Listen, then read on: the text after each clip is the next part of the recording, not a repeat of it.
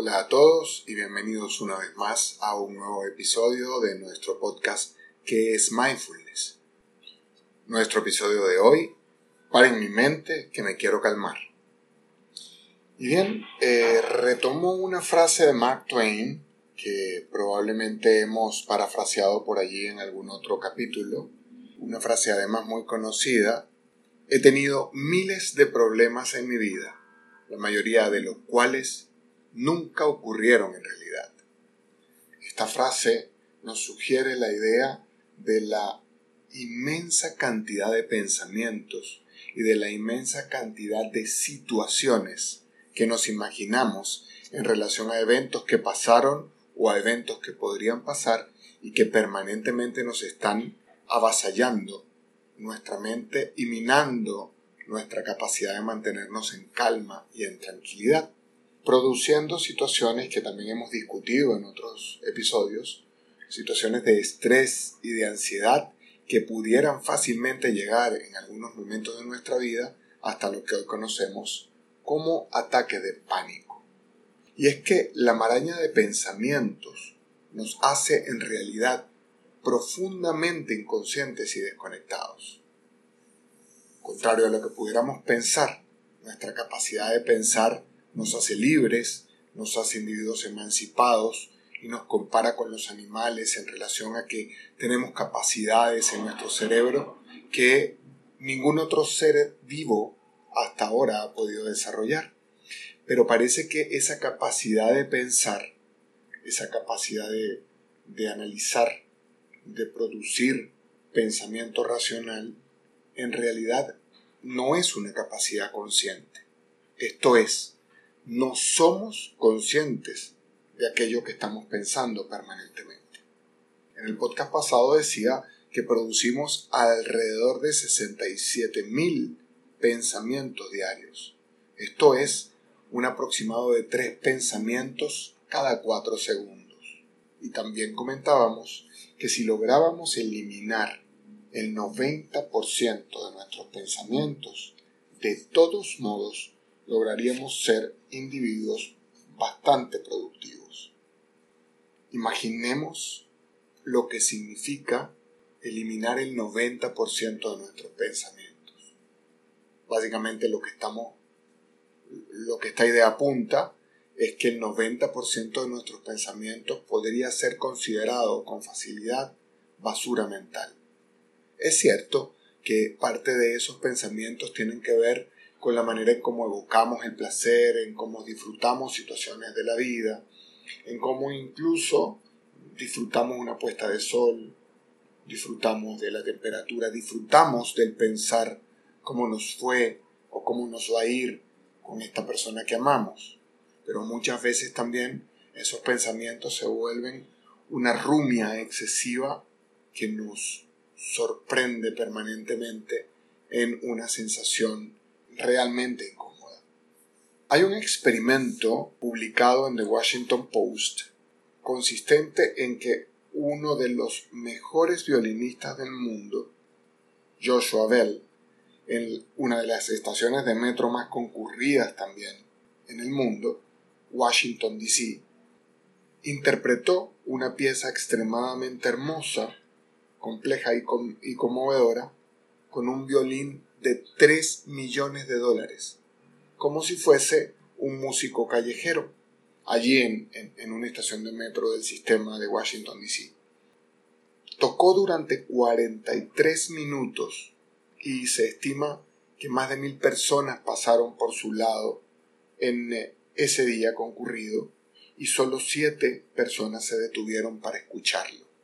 Sobre el tercer minuto de su, de su interpretación, un hombre de mediana edad eh, escuchó que había un músico tocando, disminuyó el paso, se detuvo unos segundos antes de reanudar su marcha, probablemente conmovido por la pieza que estaba tocando este violinista. A los cuatro minutos, el violinista recibió su primer dólar como eh, este tipo de pago que solemos hacer con los músicos itinerantes. Una mujer luego depositó un dinero en el sombrero, pero no se detuvo, siguió caminando. A los seis minutos, un joven se apoyó contra una pared para escucharlo, pero después miró su reloj y continuó su rumbo. A los diez minutos, un niño de tres años se detuvo a mirar al violinista, pero su madre lo apuró tirándolo de la mano.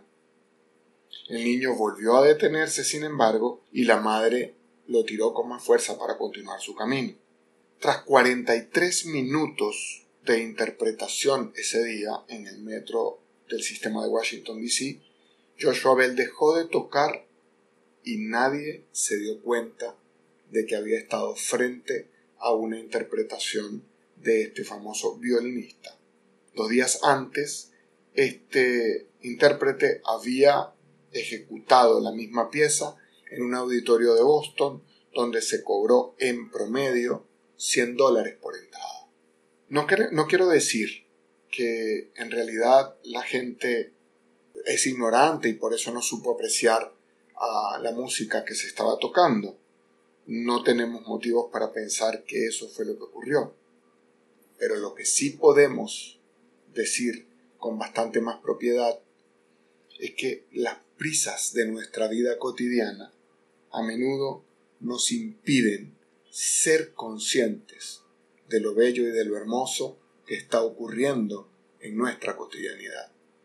Tenemos tanto ruido mental y estamos tan movidos por la impronta de nuestro reloj y de los eh, diversos compromisos que tenemos a lo largo de nuestra vida y de nuestras responsabilidades cotidianas, que no somos capaces de detenernos a contemplar con tranquilidad un momento de disfrute, de regalarnos un momento de disfrute.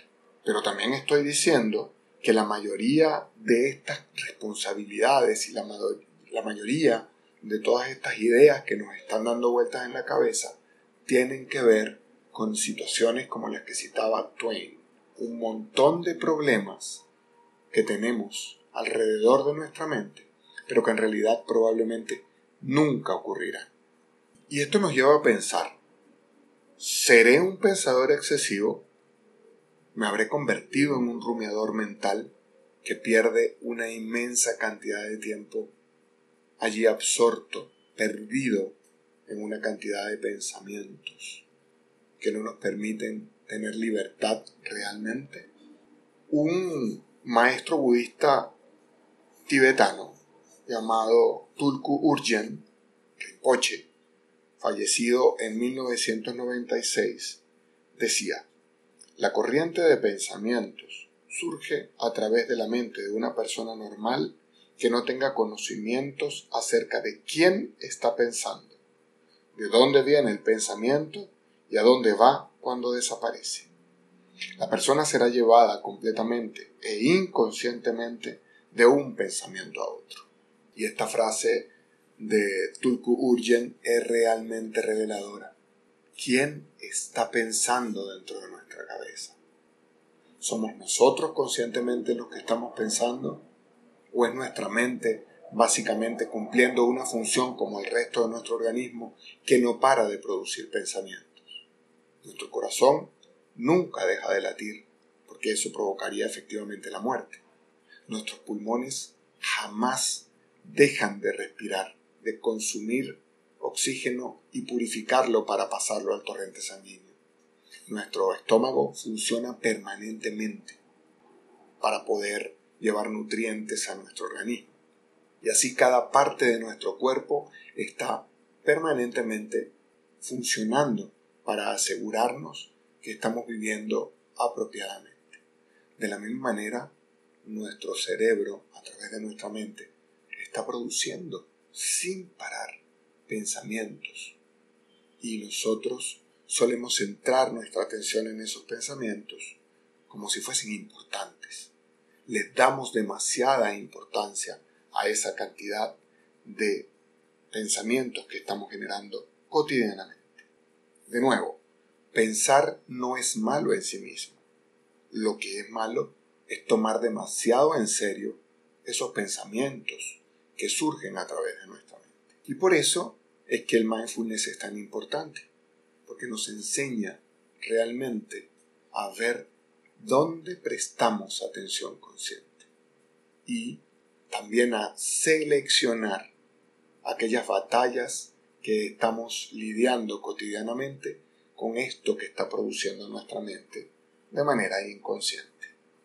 Les estoy dejando además un ejercicio, una meditación llamada darse cuenta de la atención, en donde estaré proponiendo la idea de que prestemos atención durante unos momentos a lo que ocurre en nuestro mundo exterior, luego prestar atención a lo que ocurre en nuestro mundo interior y finalmente prestar atención a lo que ocurre en nuestros pensamientos. Cuando me refiero a nuestro mundo interior, me estoy refiriendo a lo que pasa con mi organismo, a lo que pasa dentro de mi cuerpo, a la cantidad de sensaciones que experimentamos ciertamente a través de nuestro cuerpo y de nuestros órganos.